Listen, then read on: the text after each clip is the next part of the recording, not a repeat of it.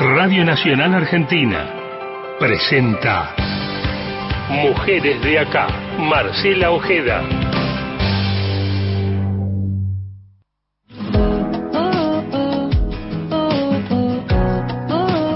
Esto es Mujeres de Acá. Historias, recorridos, militancias y activismos. Hasta las 20. Mujeres de Acá. Con Marcela Ojeda en Nacional, la radio pública.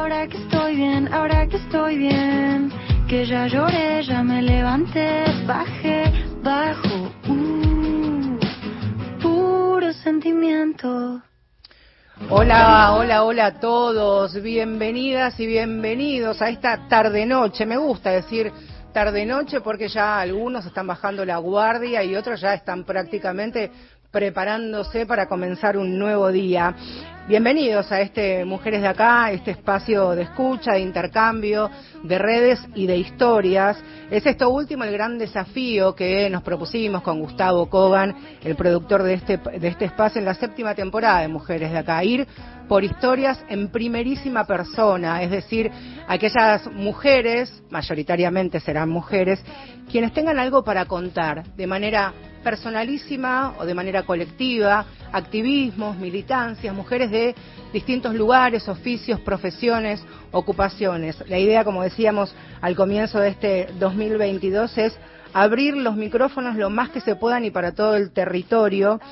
Y ahora vamos a, ir de lleno porque es un programa súper intenso este, y cuando digo intenso es intenso y ahora van a, a entender por qué.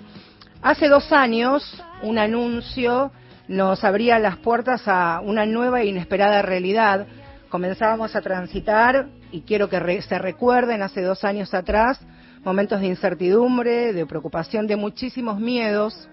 Cambió, creería yo, la forma de relacionarnos para con los otros, para con nuestras familias, nuestros compañeros de trabajo, para nuestros afectos más cercanos. La llegada del COVID-19, el coronavirus, nos, nos atemorizó, me atrevería a decir, como, como nunca antes. Todos los días y por mucho tiempo, por muchos meses, salíamos de casa con un enorme miedo a contagiarnos, enfermarnos, volver a casa contagiados y en el peor de los escenarios terminar en la cama de una terapia intensiva. La discusión en ese momento era, ¿aguantará el sistema tal demanda y esta emergencia sanitaria? Aquel anuncio que les hacía referencia es el que hizo el presidente de la Nación, Alberto Fernández, y lo recordamos así. Hemos tomado una decisión en el Gobierno Nacional que es dictar un decreto de necesidad y urgencia. Por ese decreto, a partir de las cero hora de mañana, deberán someterse al aislamiento social preventivo y obligatorio. Esto quiere decir que a partir de ese momento nadie puede moverse de su residencia. Todos tienen que quedarse en sus casas. Es hora de que comprendamos que estamos cuidando la salud de los argentinos. Esta medida la hemos dictado ahora tratando de que los efectos sobre la economía sean lo menos dañinos posibles. Y hemos decidido prolongar esta medida que se inicia a las cero hora del día de mañana hasta las 24 horas del día 31 de marzo. Van a seguir teniendo los negocios de cercanía abiertos, van a poder ir a los almacenes, van a poder ir a los supermercados, van a poder ir a hacer compras en negocios de cercanía, a una ferretería, a las farmacias, las farmacias permanecerán abiertas, pero entiéndase bien que a partir de las cero hora la prefectura, la gendarmería, la policía federal y las policías provinciales estarán controlando quién circula por las calles. Y entiéndase que aquel que no pueda explicar lo que está haciendo en la calle se verá sometido a las sanciones que el Código Penal prevé. Vamos a ser absolutamente inflexibles. Les aseguro que me voy a poner al frente para poder garantizar aquello que nos hemos propuesto, que tratar de evitar que el ritmo del contagio se acelere de tal modo que el sistema sanitario argentino no lo pueda atender. Hemos previsto un plan por el cual, manteniendo distancia entre nosotros, teniendo los cuidados de los que estamos hablando, guardándonos en nuestras casas, vamos a evitar que el virus se propague, Y si se propaga, porque se va a propagar, se propague más lentamente, de modo tal que los contagios crezcan de tal modo que el sistema sanitario argentino los pueda, pueda hacer frente. Es eh, impresionante, ¿no? Recordarlo y seguramente muchos de ustedes, muchas de ustedes que nos están escuchando en esta tarde, recordarán dónde estaban, seguramente en sus casas, y qué iba a pasar a partir de ese momento.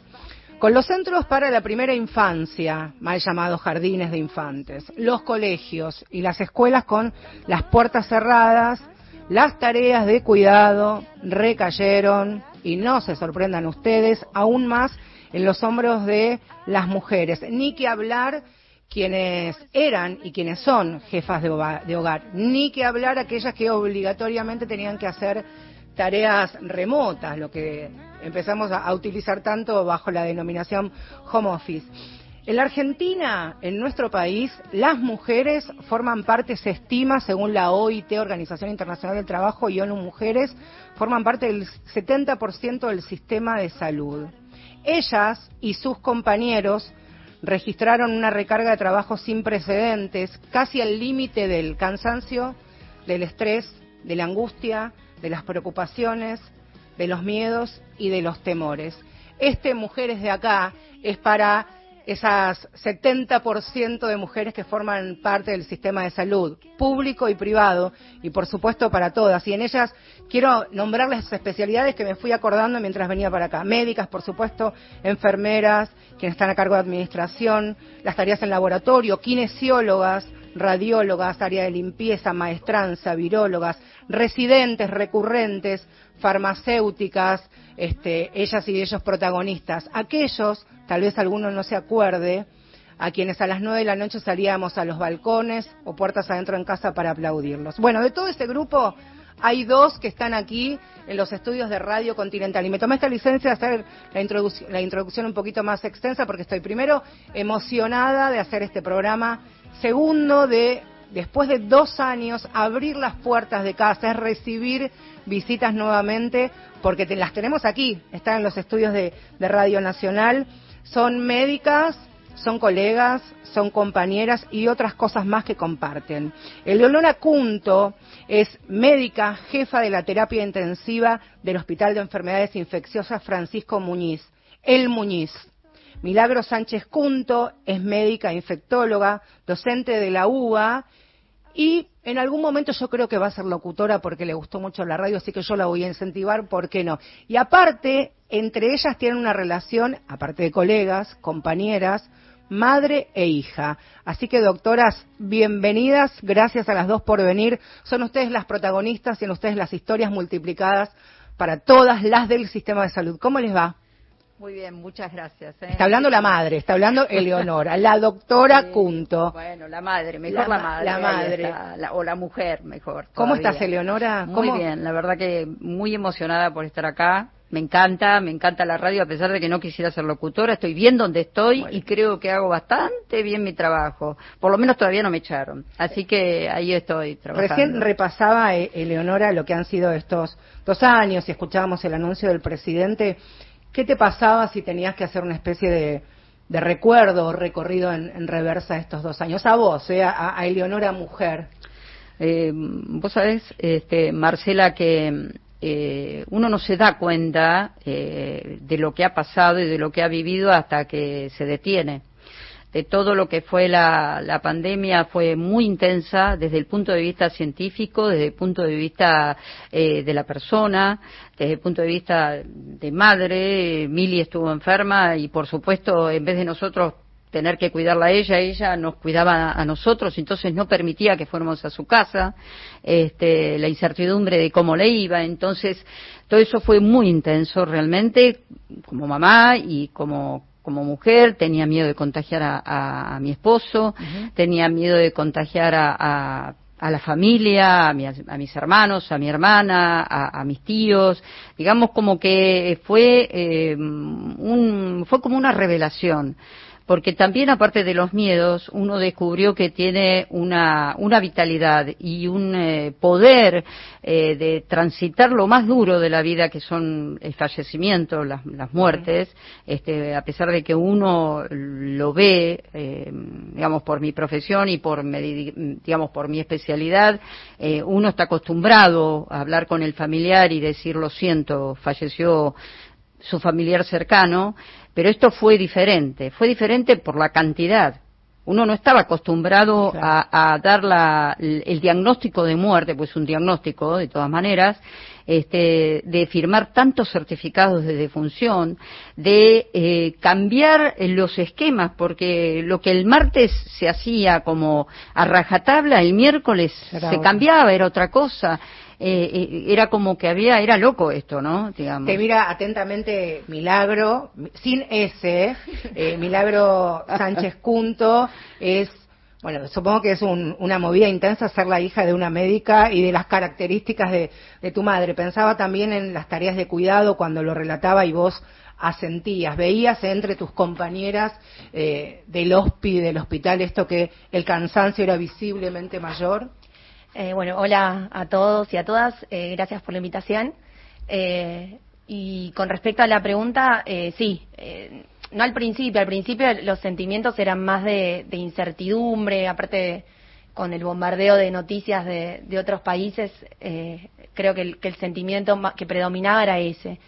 Pero después, sí, al tener las licencias suspendidas, todo lo que vivíamos, que un poco coincido con lo que decía eh, mi mamá. Eleonora.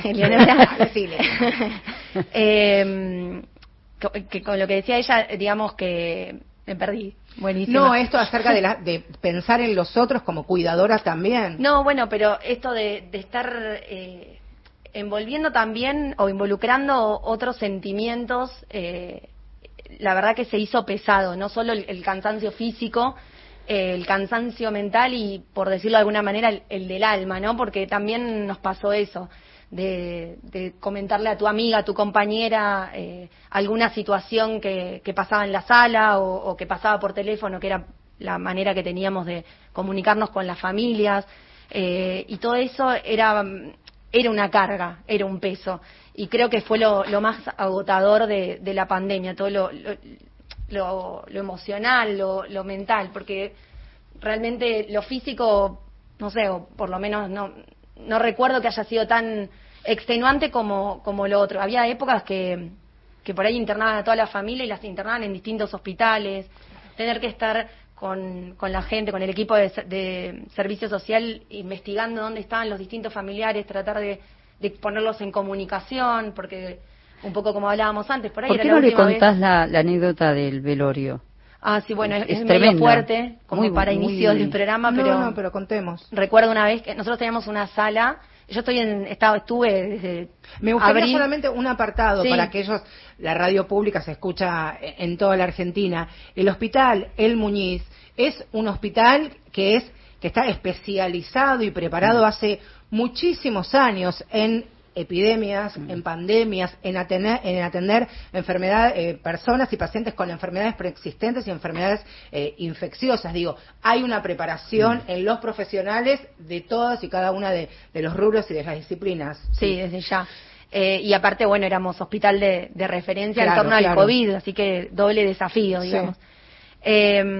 y no, bueno, yo estoy estuve desde abril de 2020 afectada eh, a una sala general de COVID de mujeres, eh, justamente, y, entrábamos y había 34 o 36 camas con, con, pacientes, ¿no? Con, mujeres eh, infectadas con distinto tipo de gravedad, pero bueno, no, no requerían terapia intensiva.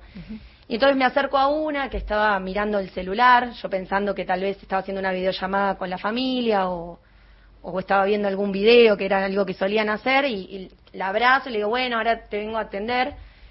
Y cuando la estoy abrazando, ella estaba sentada en la cama, sin querer, queriendo, digamos, veo el, celular, pensando que iba a haber una persona del otro lado y había un, entierro. Eh, le estaban transmitiendo el entierro de un familiar, ella no se había podido despedir, es, terrible, te lo cuento, y, se me pone la piel de gallina como, como si lo estuviera pasando en el momento. es que son historias de, Sí. de todos los días que en estos 24 meses parece que hubieran quedado en el camino para uno que por suerte este no ha sufrido la pérdida de, de un ser querido, pero pensaba también, hace poquito menos de dos años pensábamos en esto, ¿no? Si llegábamos a una terapia intensiva, si íbamos a poder respirar, si íbamos a tener la necesidad de respirar de manera mecánica, si nos iban a entubar, si la sala de terapia intensiva tenía la ventilación adecuada. Eh, era como muy fuerte lo que nos pasaba a nosotros puertas afuera del hospital, pero puertas adentro estaban ustedes 24 por, cier- 24 por 7, literal. ¿sí? Exactamente. Vos sabés que nos pasó. Este, Y vos como, ca- como cabeza de equipo, a mí también me, me, me gustaría mucho cómo es, en una emergencia sanitaria de estas características sin precedentes, en el contexto de pandemia, y cómo es ser jefa de terapia intensiva y tener médicos y profesionales a cargo. ¿Médicos varones, me preguntás? O Lo que quieras. En general. Vamos por general y Yo después no voy a discriminar como hacen la mayoría de las personas que no piensan, realmente. Sí. Este, hay de todo. Eh, la verdad que lo primero que hay que pensar es que el otro, si responde mal, es porque tal vez tenga algún algún problema, él o la, ¿no? Como que tendrá su karma o tendrá su eh, no sé, su, su, su problemita dando vuelta por el cual no puede responder eh, ante el planteo, ponen, suponemos, ¿no? Digamos que como que siempre trato de ponerme en el lugar del otro. A veces me salta la térmica, pero bueno, este, trato de volver atrás y si tengo que pedir disculpas la pido. Ser jefa de terapia intensiva en el Hospital Muñiz, precisamente, eh, yo soy la primera mujer Ujú. jefa Mm. de terapia intensiva. Y fue bastante, bastante intenso, eh, fue difícil. Eh, nosotros eh, históricamente eran cuatro unidades de terapia intensiva y eh, se, eran entre 26 y 30 camas en el Hospital Muñiz y se programó y se proyectó y se organizó para que haya 54. Es decir, no es lo mismo ser jefe o jefa, en este caso, de 30 camas que de 54. Hay toda una organización atrás que hubo que pensar y, y- y responder en forma rápida, porque así como había que hacer un aprendizaje rápido, también había que organizar y gestionar en forma rápida.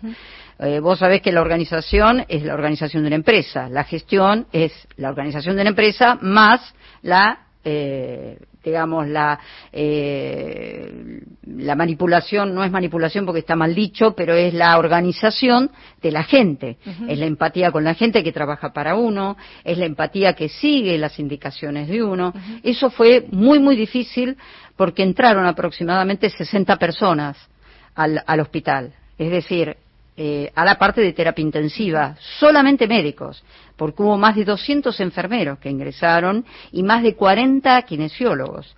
Todo esto fue en un corto tiempo eh, y, y en forma brusca conocer a la gente, tener una empatía inicial y ponerlos a trabajar, que es Pero eh, tampoco correrte de tu rol de jefa. Y cuando decimos jefa, Claro, en el buen sentido, eh, jefa de hogar, jefa de familia, y la jefa una terapia intensiva de un servicio primordial y esencial. Digo, ahí estaba que una orden tuya o una sugerencia, un Sí, planteo. como- sugerencia, como, planteo. Como, quería decirlo, pero yo pienso también en, en la emergencia y, y de aquí a ahora y tomar una decisión.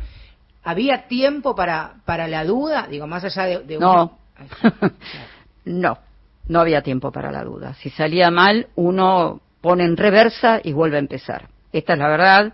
Eh, es así. Uno, digamos, eh, leía continuamente, eh, trataba de, de leer que, eh, lo que ocurrió en otros países y ver cómo habían organizado, sobre todo Italia, que Claro. Italia la pasó, la pasó muy, muy mal, este, principalmente en, en la primera época, en el primer año, en la primera ola, la pasó muy mal y trataba de, eh, de ver qué es lo que habían hecho. Leía mucho de los chinos, porque los chinos, la verdad que hay que sacarse el sombrero, ellos organizan eh, lo que ocurrió en Wuhan y cómo tomaron la, la bueno, podrán decir, bueno, también no lo hicieron porque hicieron, se desparramó todo, pero eso va, pasa más por el ser humano que por una organización en realidad, ¿no? Eh, ellos son bastante determinantes cuando toman decisiones. Yo tengo que cerrar una ciudad y la cierro. Pero este, acá no somos tan así, por suerte, somos un poco más flexibles. Este, a mí me gusta como somos y bueno, un poco, es un poco y un poco, tomar el aprendizaje de lo que era el ombligo para arriba del mundo y aplicarlo. Eh, se hicieron terapias intensivas en dos este, unidades de pediatría, es decir, se sacó la internación de pediatría y se pusieron terapia intensiva. Para esto hubo que poner oxígeno central, hubo que comprar eh, ventiladores, hubo que comprar camas de terapia intensiva, monitores, laringoscopios, cardiodefibriladores, es decir, un montón de cosas que se necesitaban y que se pudieron lograr y que nunca faltaron.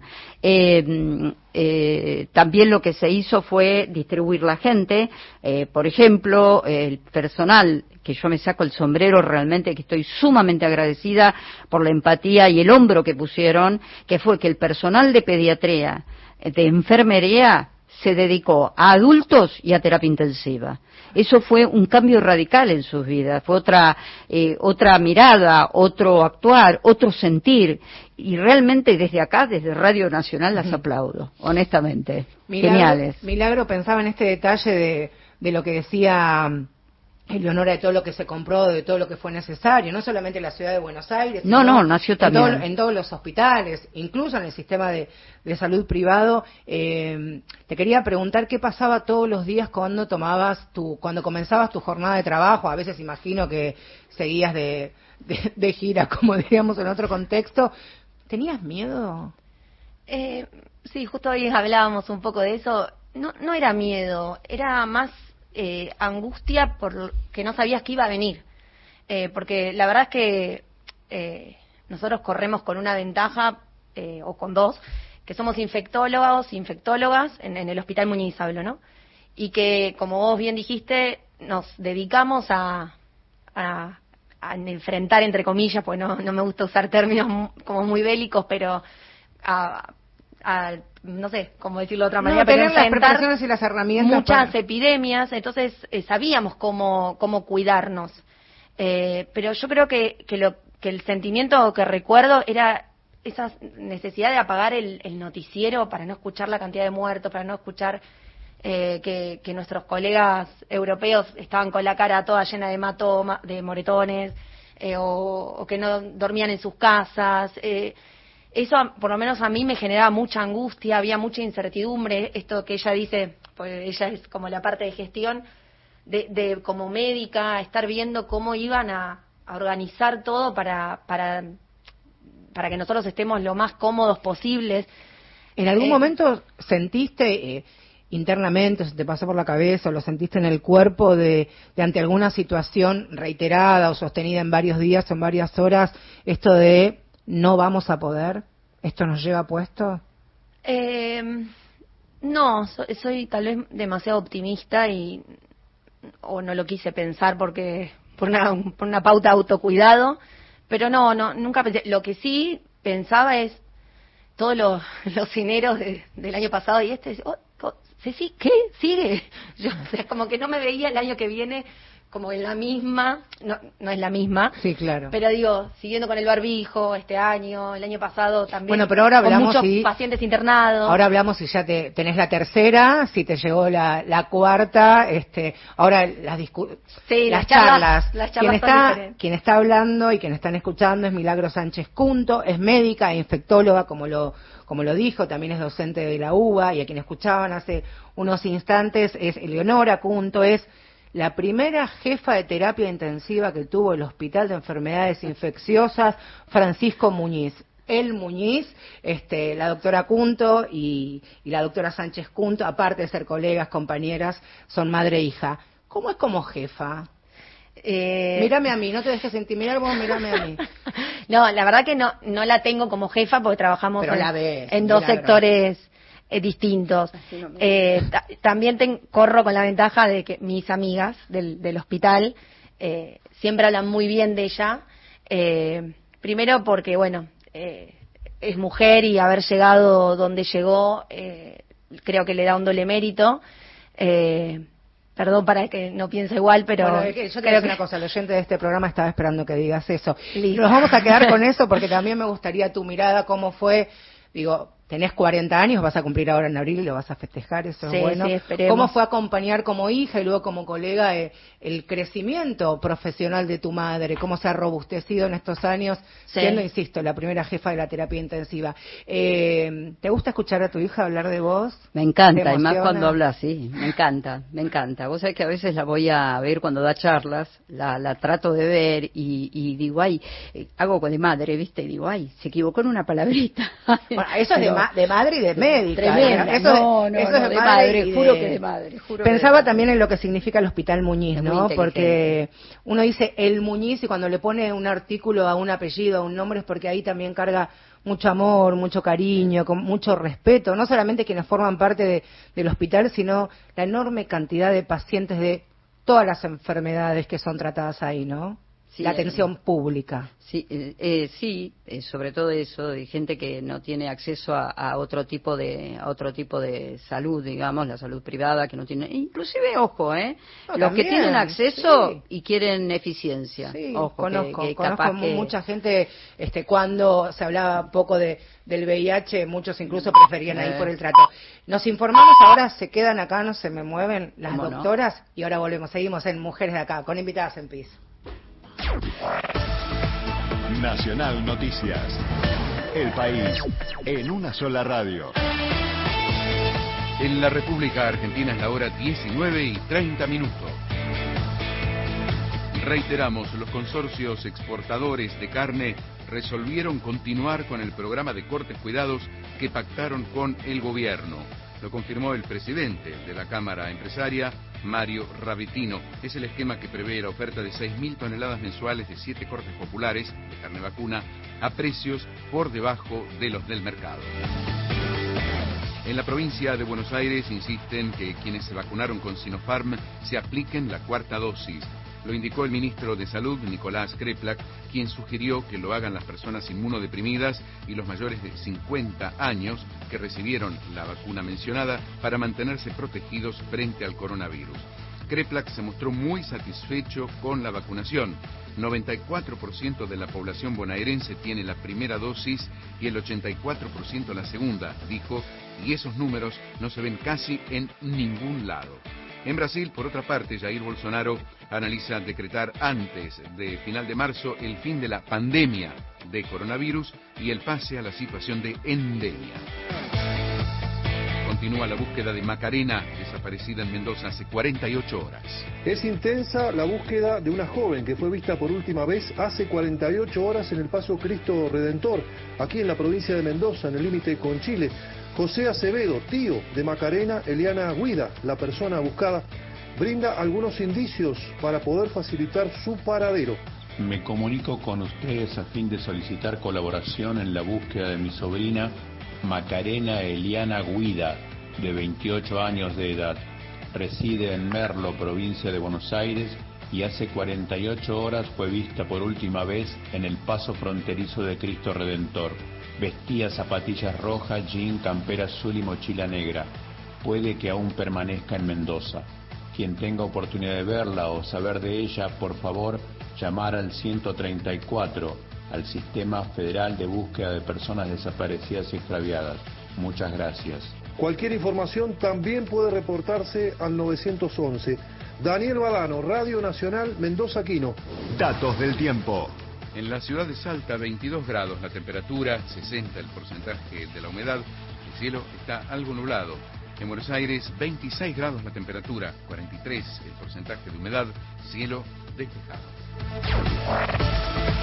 Informó la radio pública en todo el país. Más información de nuestras 49 emisoras en toda la Argentina. Radionacional.com.ar Para la oreja está llegando. Panorama Nacional de Noticias.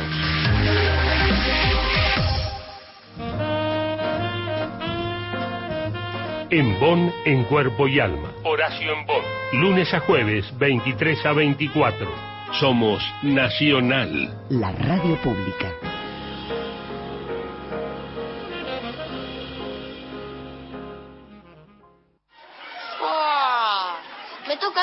Vos ya la viste. Está bien, pero no se olviden que son mi larga vista. Agarra bien, ¿eh? A ver, buenísimo. En este inicio de clases, la bandera de la educación va a izarse más alto que nunca. La educación, nuestra bandera. Ministerio de Educación. Argentina Presidencia. Nacional en todo el país. Las cosas que nos unen. La radio pública. Sobre nosotras, historias, luchas y conquistas. Mujeres de acá por Radio Nacional.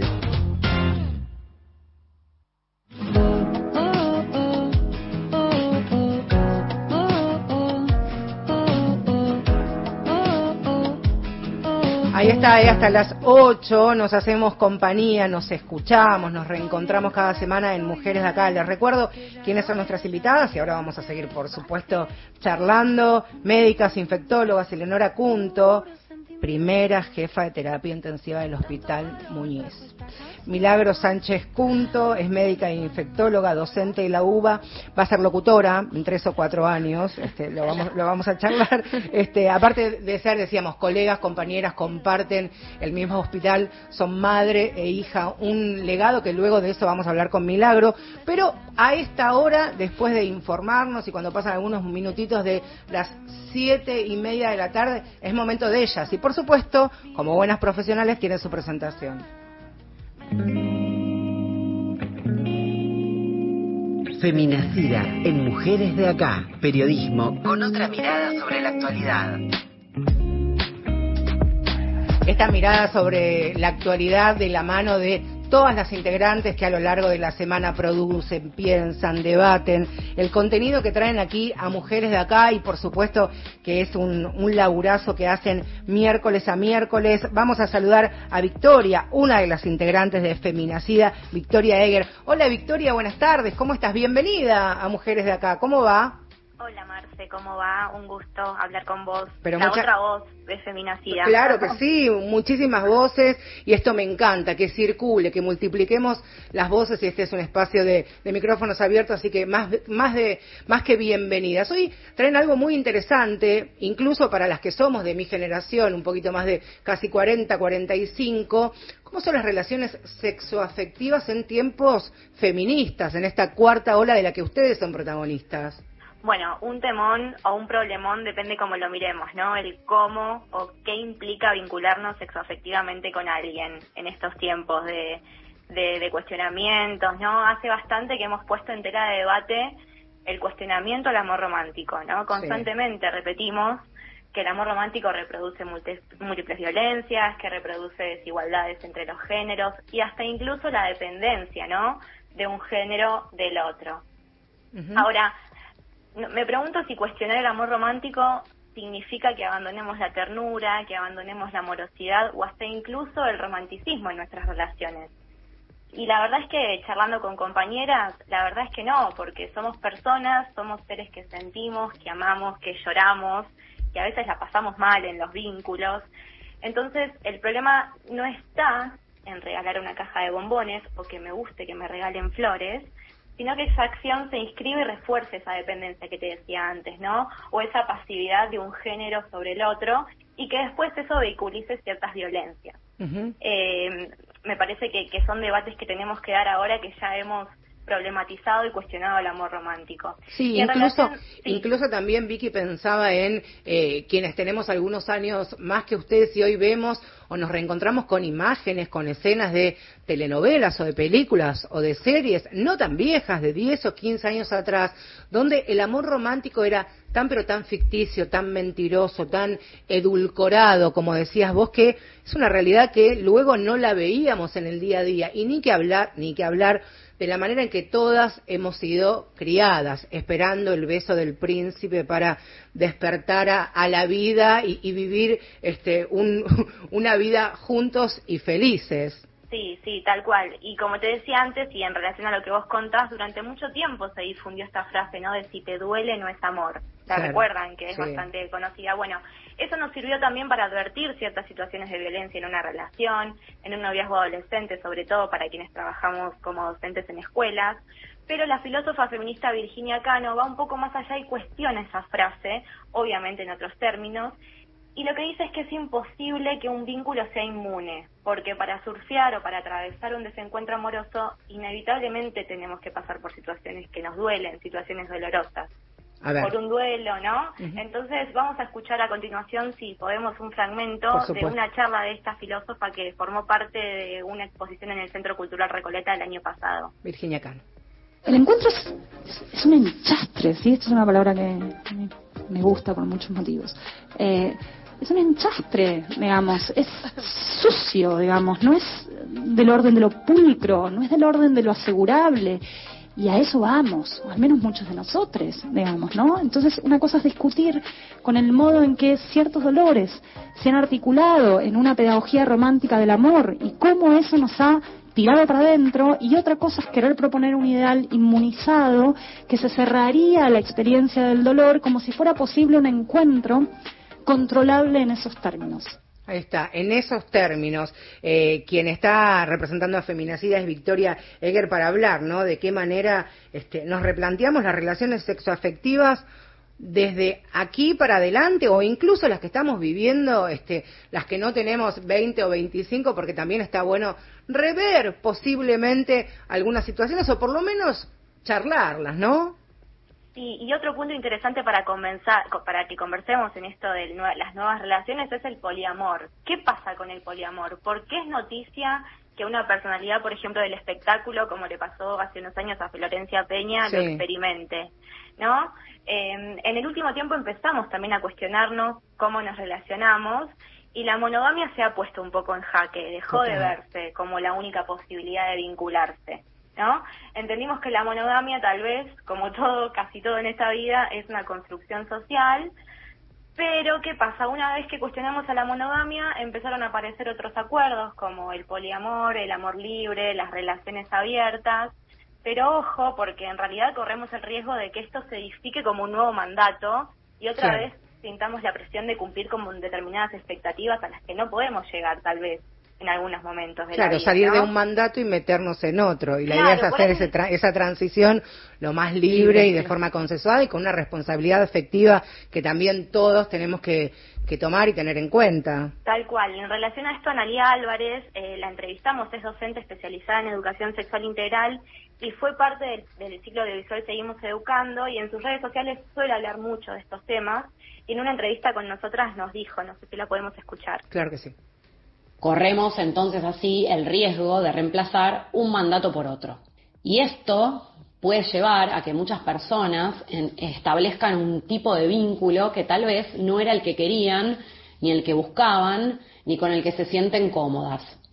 El problema entonces no está en la, en la monogamia en sí, en el poliamor, en el amor libre o en otros arreglos.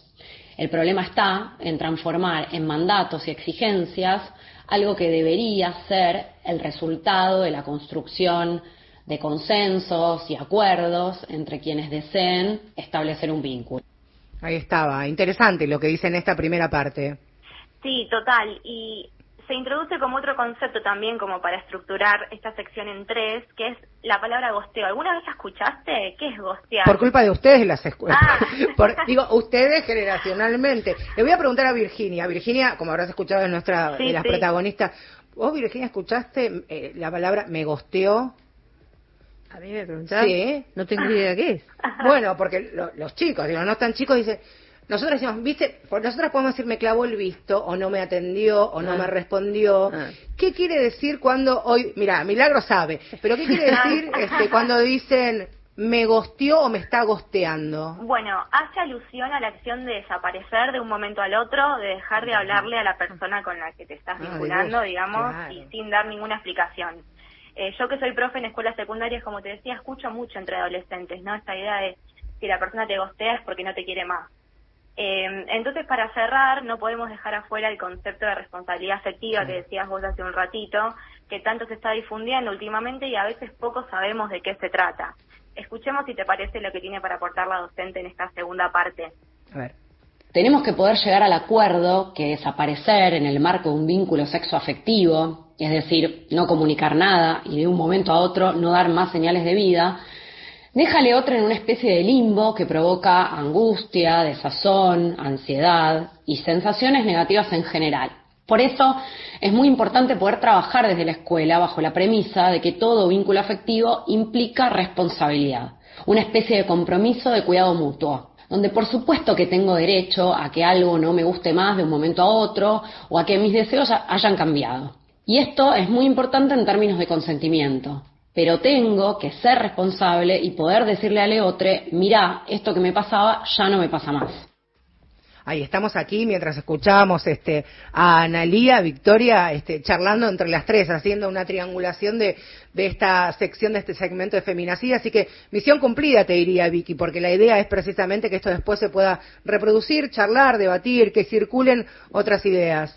Totalmente, y dejar de, los mandatos de lado, que las modas no nos atraviesen como mandatos, sino como deseos, ¿no? Ahí está. Deseo que tengas una muy buena semana, Vicky. Recomendación, por supuesto, seguir a Feminacida en todas sus redes sociales para informarse, entretenerse también y pensar por sobre todas las cosas. Abrazo grande para todas. Buena semana para ustedes. Hasta luego. Gracias.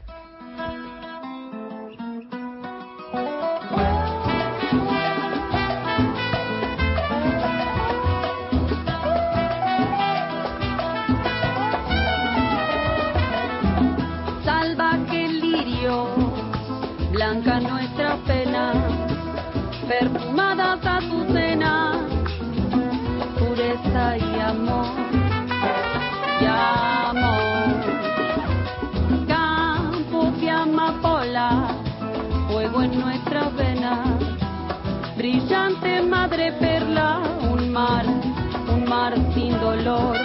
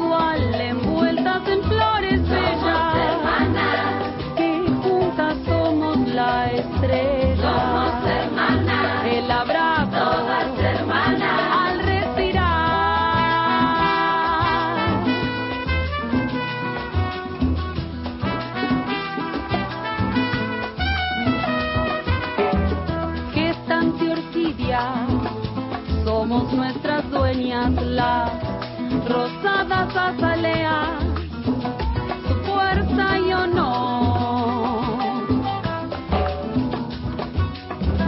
Refugio de magnolia, toda persistencia, nuestro orgullo y resistencia, pura devoción.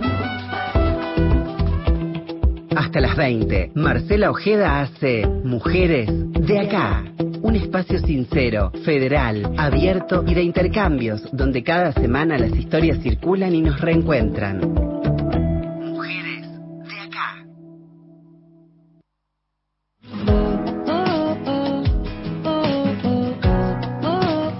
Decíamos al comienzo de este programa y a quienes están sumando ahora, nos quedan algunos minutitos para las ocho, destinado este programa a quienes forman parte del sistema de salud, el público y el privado. Están invitadas dos médicas, dos infectólogas, que son en definitiva las protagonistas porque a través de, de sus historias, sus vivencias, sus sentimientos, de alguna manera representar lo que ha sido, lo que son estos dos años de pandemia, cómo lo transitamos cada uno de manera personalista con muchos dolores, con muchos sufrimiento, con mucha pérdida también, ¿no? Eh, esa deformación periodística cuando se iban las placas, recuerden ustedes, con la cantidad de fallecidos, cerca de las seis, siete de la tarde, y se contaban la, cantidad de, muertos, de compatriotas, gente que había elegido la Argentina para vivir, y detrás de esos había un nombre, un apellido, una historia, eh, tantas cosas han pasado en, en estos dos años, mucho dolor quedó en el medio. Hablábamos que al comienzo del programa también que las mujeres, según la ONU y según la OIT, son alrededor del 70% de quienes forman el, sistema de salud de la capital federal son el 66%. Esto de acuerdo a la información que pude averiguar en las últimas horas aquí en la ciudad de Buenos Aires. Disciplinas muchísimas, roles infinitos y están las enfermeras que tienen pluriempleo que seguramente salían de un sanatorio e iban a otro, quienes estuvieron atendiendo en centros geriátricos, en residencias para adultos mayores, es dentro de, las profesiones, dentro del sistema de salud, tal vez una de las más precarizadas también, la ciudad de Buenos Aires no es la excepción. Y quiero que escuchemos ahora el testimonio de Marta Abregú, que representa a la Asociación de Enfermería de la provincia de Córdoba, también aquella provincia, una de, uno de los distritos que mayor cantidad de contagios y de fallecidos registró, y esto nos contaba. Y bueno, el personal de enfermería experimentó diversas reacciones, ¿no? En lo emocional, en los estados de shock, en el temor, en la tristeza, en la desesperanza, irritabilidad, alta mm, reactividad, eh, mayor eh, la vida emocional, dificultad para expresar nuestros sentimientos, bloqueos emocionales, eh, en algunos momentos, bueno, que, que nos podíamos eh, encontrar en los pasillos eh, con algunos de nuestros compañeros, bueno, podíamos hablar y, bueno, llorábamos, llorábamos por el paciente, llorábamos por nosotros, llorábamos por, por diferentes situaciones que nos ocurrían dentro de, la institución, ¿no? Y en las relaciones interpersonales, eh, las conductas de aislamiento, nos ocurrió que, que bueno, Creo que todos estábamos acostumbrados a, saludarnos, a darnos un beso, abrazarnos, a contenerlos y en ese momento no lo podíamos realizar. Eh, desde lo personal, eh, estábamos acostumbrados o estaba acostumbrado de llegar a casa y recibir un abrazo o de mis hermanos o, de algún familiar directo y en este momento no lo podíamos hacer, o sea que la carga emocional era mm, mucho más difícil que años anteriores. Eh, bueno, eh, la Asociación de Enfermería eh, brindó apoyo institucional desde lo psicológico, firmando un convenio conjuntamente con el, con el Colegio de Psicólogos y realizando un curso de primeros auxilios psicológicos para nuestros colegas y también el, el asesoramiento y el apoyo continuamente del Colegio de Psicólogos a nuestros asociados. También se trabajó con una capacitación de coaching en salud para los enfermeros, que podíamos tener herramientas para poder enfrentar el día a día y practicando continuamente una eh, escucha activa, la empatía con nuestros compañeros, ser amables, compasivos con los demás y asimismo no herirnos con, con las palabras o ser muy autocríticos con nosotros mismos. Entonces, para nosotros un agradecimiento eh, eh, a todos los colegas que tuvieron eh, como nosotros decimos en la trinchera, que no solamente fue el personal de enfermería, sino todo el personal de salud, que en este momento eh, estamos eh, no relajados porque seguimos trabajando para ellos y para ellos, sino en otros tiempos, ¿no? Ahí estaba, eh, Marta Abregú, secretaria de la Asociación de Enfermería de la provincia de Córdoba, a ella. Y quiero mencionar otra vez a todas quienes forman parte, algunas seguramente me voy a, me voy a, me voy a, olvidar, médicas, enfermeras, ya lo dije, administrativas, técnicas en laboratorio. Ayúdenme ustedes, ¿eh? kinesiólogas, radiólogas, limpieza y maestranza, virólogas, farmacéuticas, residentes y concurrentes. Me falta alguna. Bioquímicas en general, microbiólogas. El personal de, de, ¿cómo se llaman los que cuidan? seguridad. Personal de Sí, seguridad, seguridad, perdón, claro. sí. seguridad. Personal Nosotros de- tenemos una divina, Karina. Karina está ahí en la, en la puerta del hospital. La puerta de, de la sala 3 está específica. De la terapia. de la terapia. Eh, ya estamos en, en los ocho minutitos que, que nos separan de este programa, eh, del final de este programa. Te preguntaba, Milagro, esto de, de la construcción de tu vieja, va a ser tu vieja toda la vida, pero también deben tener charlas e intercambios como dos profesionales que son, con la enorme trayectoria que tiene tu mamá. ¿Cómo fue hoy vos ya como, como adulta, como una mujer con una mirada también formada como en esta nueva realidad que nos toca transitar a las mujeres, ver cómo tu mamá fue fue transitando esta jefatura también, ¿no? No, y, y la verdad, un orgullo eh, es como una palabra medio Mírame a mí, mírame a mí, pero eh, mm, tuvo bastantes vericuetos hasta, viste cómo son estas cosas de los concursos y demás, pero que haya ganado el concurso de, la jefatura eh, fue una gran alegría familiar, un orgullo para mí eh, como colega, eh, que haya llegado a donde ella se propuso desde muy joven, eh, siendo joven y, y- y siendo mujer, lo que hablábamos un poco, y aparte haya, a mi punto de vista, hecho un gran, una gran labor. eh, ella trabajaba fines de semana, bueno, días de semana, eh, horario completo, eh, eh, preguntaba a sus médicos cómo estaban, se preocupaba por sus médicos, por sus médicas, por, por los demás profesionales del equipo de salud, eh, los cuidaba. eh, la verdad que fue no solo gran, gran líder, eh, pero bueno. que no es fácil ser líder, Desde- no. siendo mujer per se y también en un contexto y en un de hospital público, ¿no? Y emergencia Sí, sanitaria. y en emergencia, exacto. Y, y además, gran ser humano. Eh, y aparte, una apasionada de, de lo que eligió para como modo de, de super- sobre- supervivencia, so- sobrevida, supervivencia. sí, ambas, sí. Para, para, para, es muy apasionada, eh, muy estudiosa.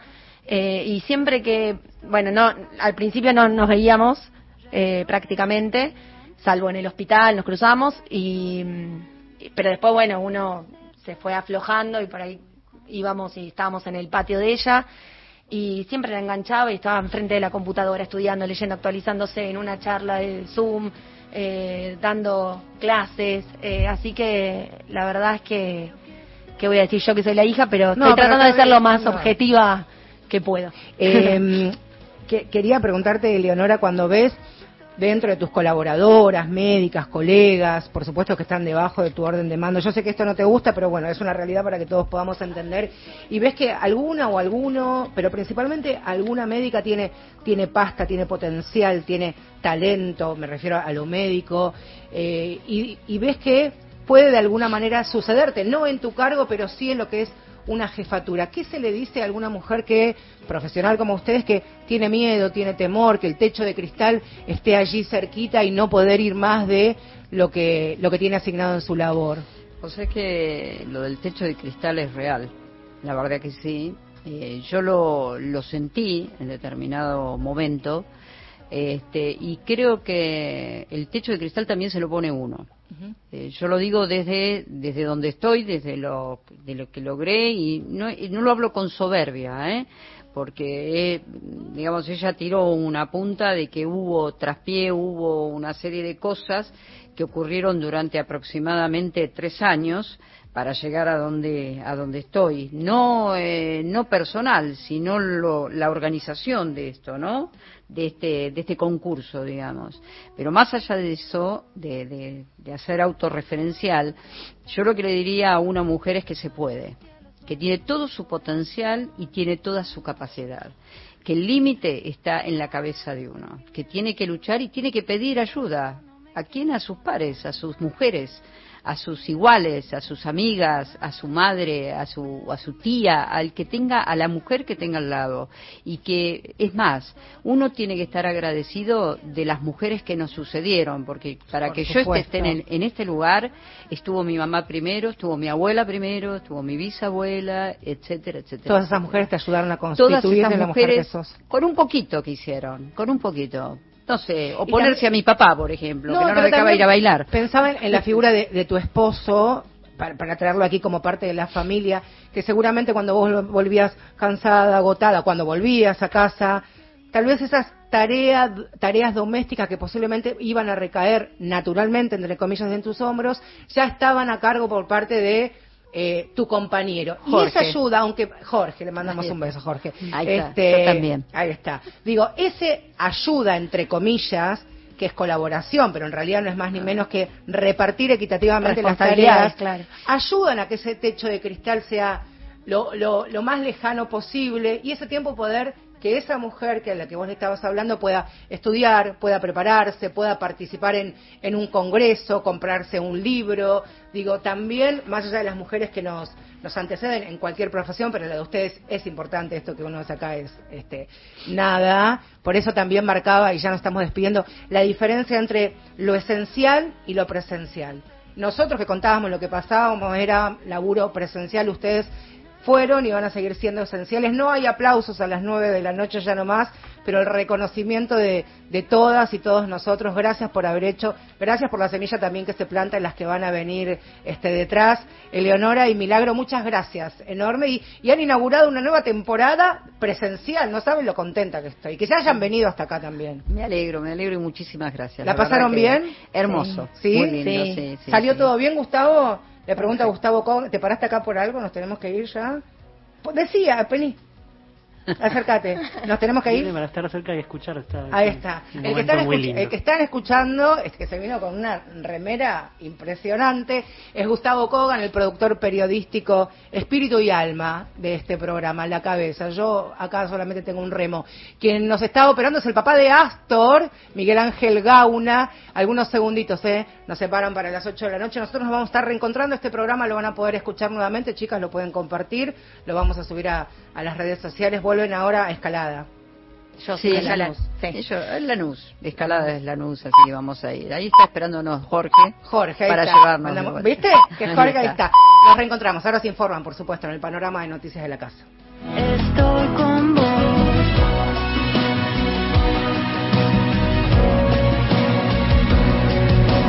Pasa por mi casa.